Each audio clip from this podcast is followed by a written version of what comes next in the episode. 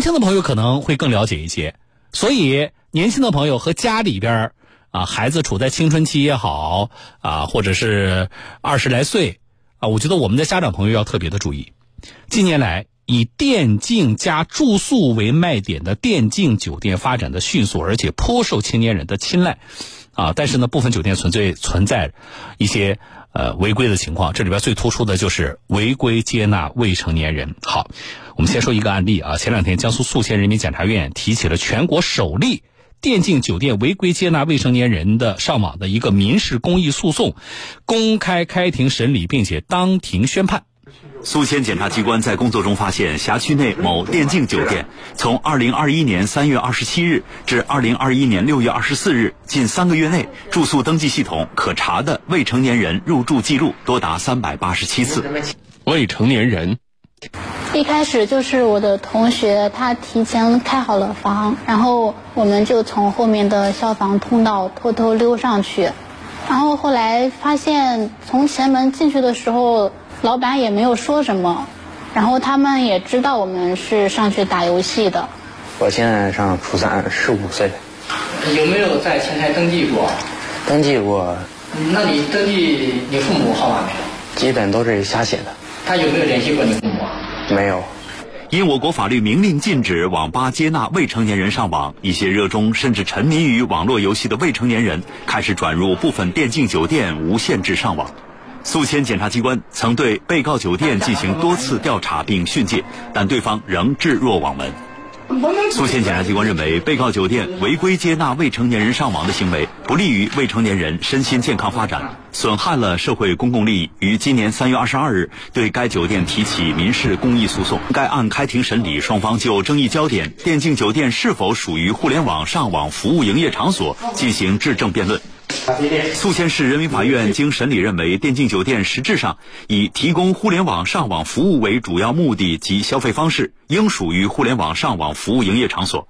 被告酒店违规接纳未成年人上网，侵害了未成年人的合法权益，损害了国家和社会公共利益，应当承担法律责任。法院当庭作出判决。宿迁市中级人民法院副院长周辉判决如下：全体起立。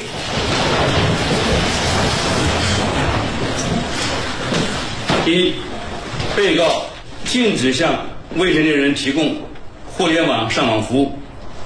二，被告于本判决生效之日起十日内，在国家级媒体公开向社会公众书面赔礼道歉。来，这是前两天的一个案例，而且是全国首例。那么我们记者就在市场上走访了一下。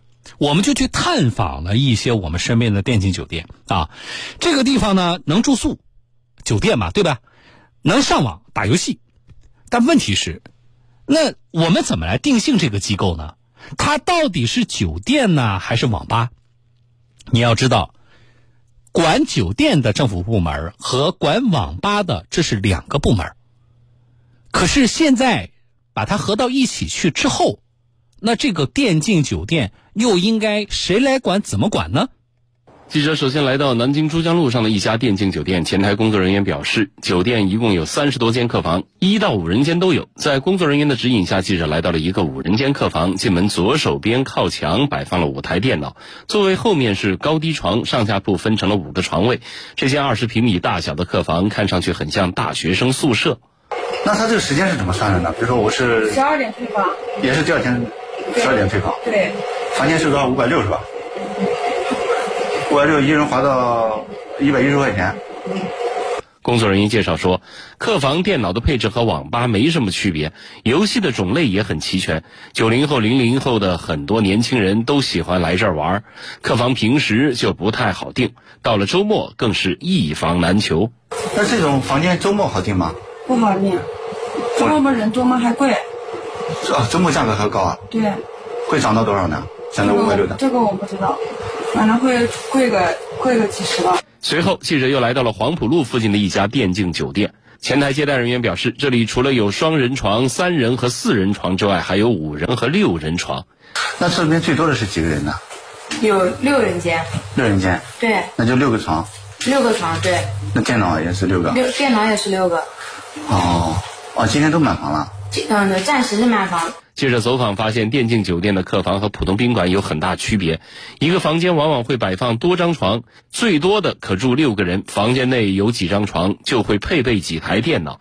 而酒店对外的宣传也主要是以电子游戏娱乐、竞技为卖点。电竞酒店的工作人员也表示，消费者选择电竞酒店大多不是为了住宿，而是被酒店的高端配置电脑所吸引。那来这玩的基本上也都是想来玩电脑的，嗯，对，来打游戏啊。嗯，是。那他的游戏里面全吗？嗯，一般网吧有的都有。记者了解到，电竞酒店出现的时间并不长，大多数是近两年陆续开业的。作为新兴业态，电竞酒店具有住宿和上网双重服务。那么，它到底是酒店还是网吧？南京市文化和旅游局市场处相关负责人表示，我国法律对电竞酒店并没有明确规定。场所性质认定上仍存在争议。如果将电竞酒店定义为互联网上网服务场所，则必须取得网络文化经营许可证，并且严禁未成年人入住。如果将电竞酒店定义为住宿场所，经营者在履行查验、报告等义务后，是可以接纳未成年人入住的。因此，这让兼具住宿与上网服务的电竞酒店成为了未成年人保护的真空地带。为了加强对这一新兴业态的管理，去年六月份，南京文旅局就提出，如果房间电脑台数大于床位数，一或两台电脑除外，则电竞酒店需要办理网络文化经营许可证，参照网吧管理，不得为未成年人提供上网服务。南京市文化和旅游局市场处蒋永明，呃，规定房间里面两台呃两两张床只能配两台电脑，如果超出部分，那就要要办许可证了。第二个就是不能对住宿以外的人开放。你这个房间是两个人登记住宿的，那只能是两个人上网，不能由住宿以外的人来上网。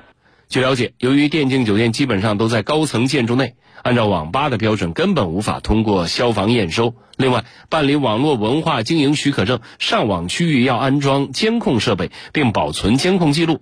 而电竞酒店的电脑都安装在房间，属于私密场所，不能安装监控。因此，电竞酒店只能领取旅馆业特种行业许可证，还无法领取网络文化经营许可证。尽管如此，蒋永明表示，目前他们仍然在积极探索，希望将电竞酒店纳入文化监管体系。另外，记者从宿迁市文旅部门了解到，针对电竞酒店的管理，他们也推出了新的管理举措。宿迁市文化广电和旅游局副局长刘斌：一是从事电竞酒店经营活动呢，应持的相关的材料呢。到所在地文化广电和旅游的主管部门呢报备。二是在电竞酒店入口的显著位置呢悬挂未成年人进入酒店电竞房间的标识，要求呢不得用电竞房间呢接纳这个未成年人。非电竞房呢接待这个未成年人呢，应当询问父母或者其他监护人的联系方式，联系方式联系不上的，立即呢向公安机关呢要报告。三是呢，由安委办呢牵头，每季度呢组织公安、文旅、消防等部门呢对电竞酒店呢进行安全的检查。我们一位听众朋友叫稻草人啊，他说很多城市和县城都有这样的电竞酒店存在，一般的一个房间配备五台电脑啊。以前呢单纯只是住宿，现在就变成了有吃有喝、有娱乐还能休息的地方。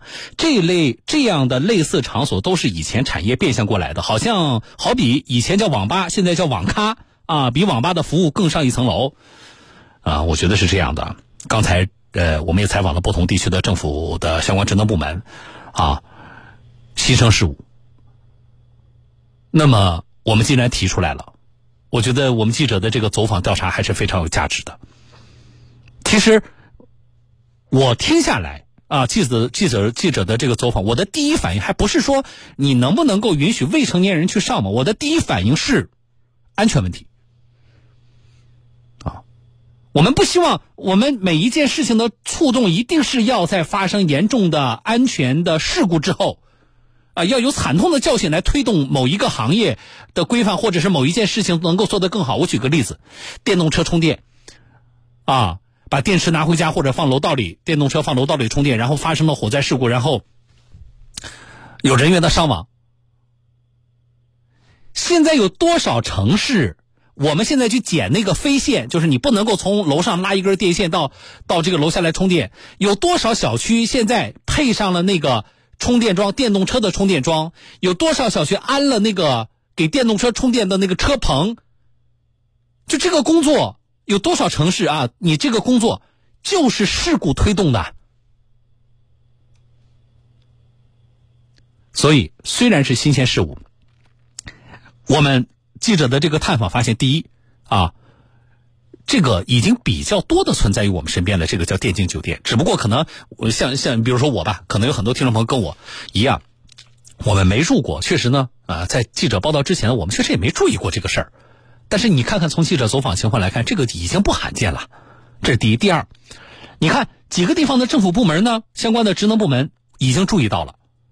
但是这个事情似乎不是说某一个部门，比如说哈文旅局也好，啊还是还是我们呃呃其他啊哪个职能部门，就说我一个部门我就能够把这件事情这个我怎么定性它啊，它的经营行为我怎么去我我怎么去这个管理，不是一个具体的哪一个部门就能够来认定下来的，而且每个城市不同的部门似乎对这个事情的认定还有不同的看法。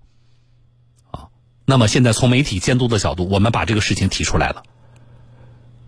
我们希望尽快的对于这种情况，啊，我们各各地的呃职能部门能够先有个摸底。你们城市现在有多少家？啊，都是什么情况？还有能够有一个联合的，对于它到底是网吧还是酒店，到底应该是哪个部门来管？怎么管？能不未成年人到底是能进还是不能进？要有一个界定。还有就是他的安全问题，啊，既然他作为网吧不可能通过验收，那么为什么他作为所谓电竞酒店就能够通过消防验收？所以从媒体的角度，我们提出来，我们也呼吁尽快的啊，对于这个所谓的新生事物啊，能够有一个呃定性和规范性的。啊，管理的办法出来，啊，再有就是家里边有小孩的，啊，把孩子看住，啊，好，来进广告，稍后回来。